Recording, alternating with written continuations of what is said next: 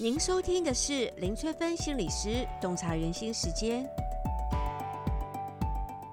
欢迎收听林翠芬心理师洞察人心时间。这一集要带大家跟我一起穿越时空，到哈佛大学去看看刘轩学习的现场实况。去哈佛采访刘轩以前呢，我先在纽约的曼哈顿自助旅行几天，一边翻看刘轩写的书，一边走访他书中所提到的地方，实地感觉一下他的成长环境以及纽约的独特魅力。由于我住的旅馆离刘轩曾经念过的朱丽叶音乐学院很近，因此我常常到那里去走走看看。每次都可以看到一些没有上课的学生，或是成群的在走廊上谈天说地，或者是独自抽着烟斗沉思。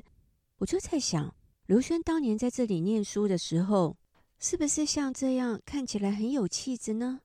出发前，我跟刘轩通了好几次的电话，两个人约好见面的时间。地点，还有相认的方法。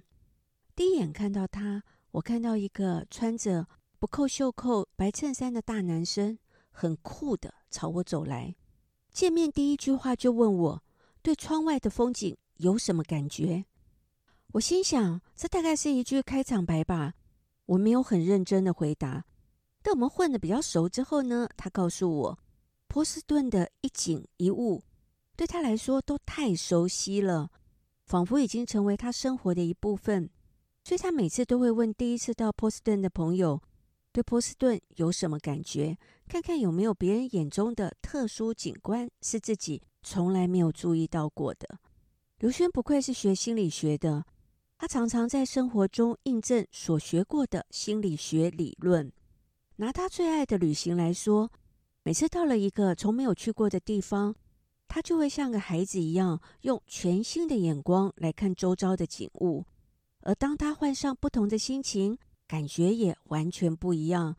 似乎每样东西都变得新鲜有趣，整个视野顿时打开。他可以看到各种文化的差异性和雷同性，也可以看到这个世界上各个不同角落的风土与民情。不仅感觉变得特别的灵敏，连色彩都会变得特别的鲜艳。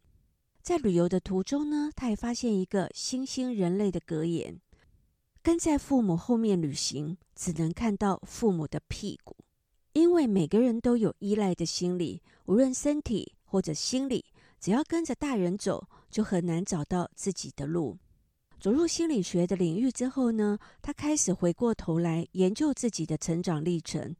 重新思考以前各个阶段所经历过的学习、适应、苦闷、叛逆的心路转折，慢慢的，他学会如何分析自我，也懂得如何与不同年代背景的人相处。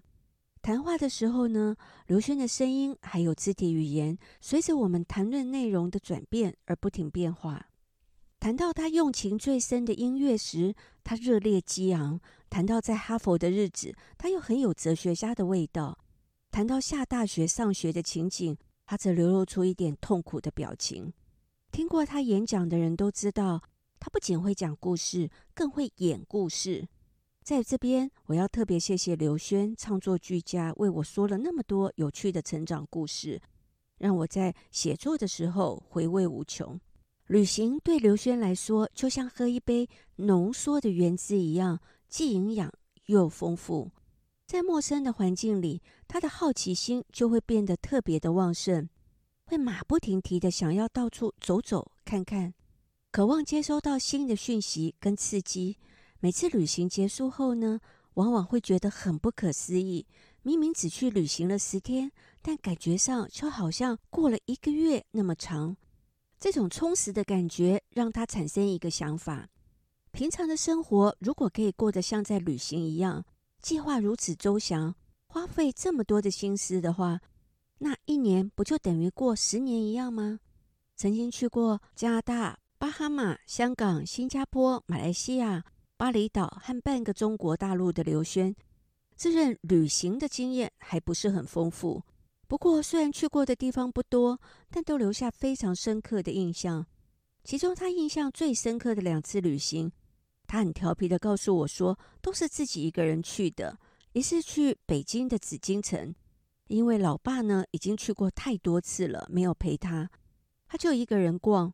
那种震撼的感觉使他久久不能自已。回来后，便将所见所闻写成了《颤抖的大地》一书。另一个难忘的经验是跟朋友到巴厘岛去自助旅行。出发前呢，他先研究了一本介绍巴厘岛的书，大致了解当地的文化风俗、宗教、语言，还有什么好吃的好玩的。再根据收集到的资讯，安排了一个兼具知性与感性的行程。由于每件事情都是自己打点的，因此身历其境的时候呢，自然可以玩得非常的尽兴，学到跟家里、跟教室不一样的东西。提到学音乐的心路历程，刘轩的脸上露出了爱恨交织的表情。他三岁开始学钢琴，九岁参加钢琴演奏会。得过无数的掌声跟荣誉，但是他却始终对音乐没有太大的兴趣耶。即使后来上了人人称羡的朱丽叶音乐学院，他都没有特别的高兴或兴奋的感觉。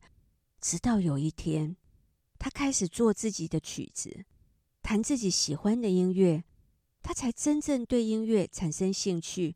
说也奇怪，这个时候的他竟然可以同时爱上以前所学的音乐。这个奇妙的转变，他觉得就像在旅行一样，唯有走自己想走的路，才能够领略其间的乐趣。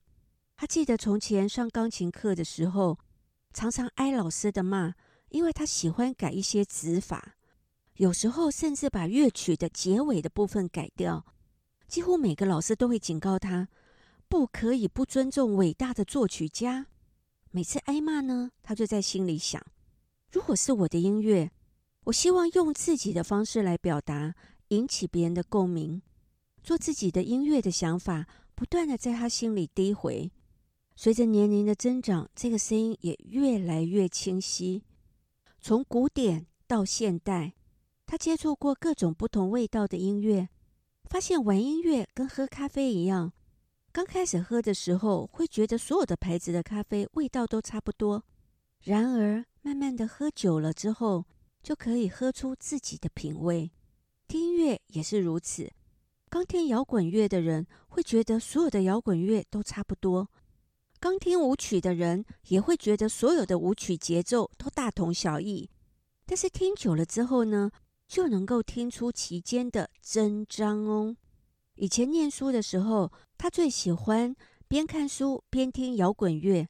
不过，当他决定要做自己的音乐时，却没有选择摇滚乐，因为电子音乐器材没有办法表现出摇滚乐现场演奏的效果。于是呢，爱跳舞的他便选择电子音乐器材最擅长的舞曲，来实现自己的音乐梦想。从小听音乐长大的他，常常会思考一个问题：何以有些曲子刚听的时候觉得很好听？可是听了几年之后，就觉得不再悦耳。有些曲子呢，却可以经得起时间的考验，越听越耐听呢。经过反复的思考，刘轩得到一个结论，那就是音乐是超越语言、超越国界的。凡是耐听的曲子，都有一个共同点，它抓得住人们的心灵。作曲家借着音符，将内心深处的喜怒哀乐呈现出来。乐曲传达的是一种人性，因此无论创作的时间过了多久，依然可以触动人们内心底部的各种情绪。对身处亚热带的我们来说，下雪是一件美丽而充满想象的事情。但是呢，对每年都要饱受大风雪之苦的人们而言，下雪却是一个考验毅力的最佳时机。说起下雪的日子，刘轩就有一箩筐的经验谈。譬如说，若是积雪太厚了，门就会很难打开；还有雪下得越大呢，公车就越难等，因为车子会开不动。所以，当你在雪地里苦苦等不到公车的时候，可别天真的以为是公车误点哦，而痴痴的一直等下去。由于下雪的痛苦经验实在太多了，因此每当他早晨一睁开眼睛，看到外面白茫茫的一片，想到要离开温暖的被窝，顶着刺骨的寒风去上课，哇，整颗心都凉了起来。这个时候呢，就要发挥超强的意志力，才能够起床去上课。等到好不容易整装完毕，在踏出家门的那一刹那，往往会有一股成就感油然而生，觉得自己真是有求学的精神呐、不过，这股成就感通常持续不了多久，因为一踏入教室，便立刻发现大部分的同学都到齐了。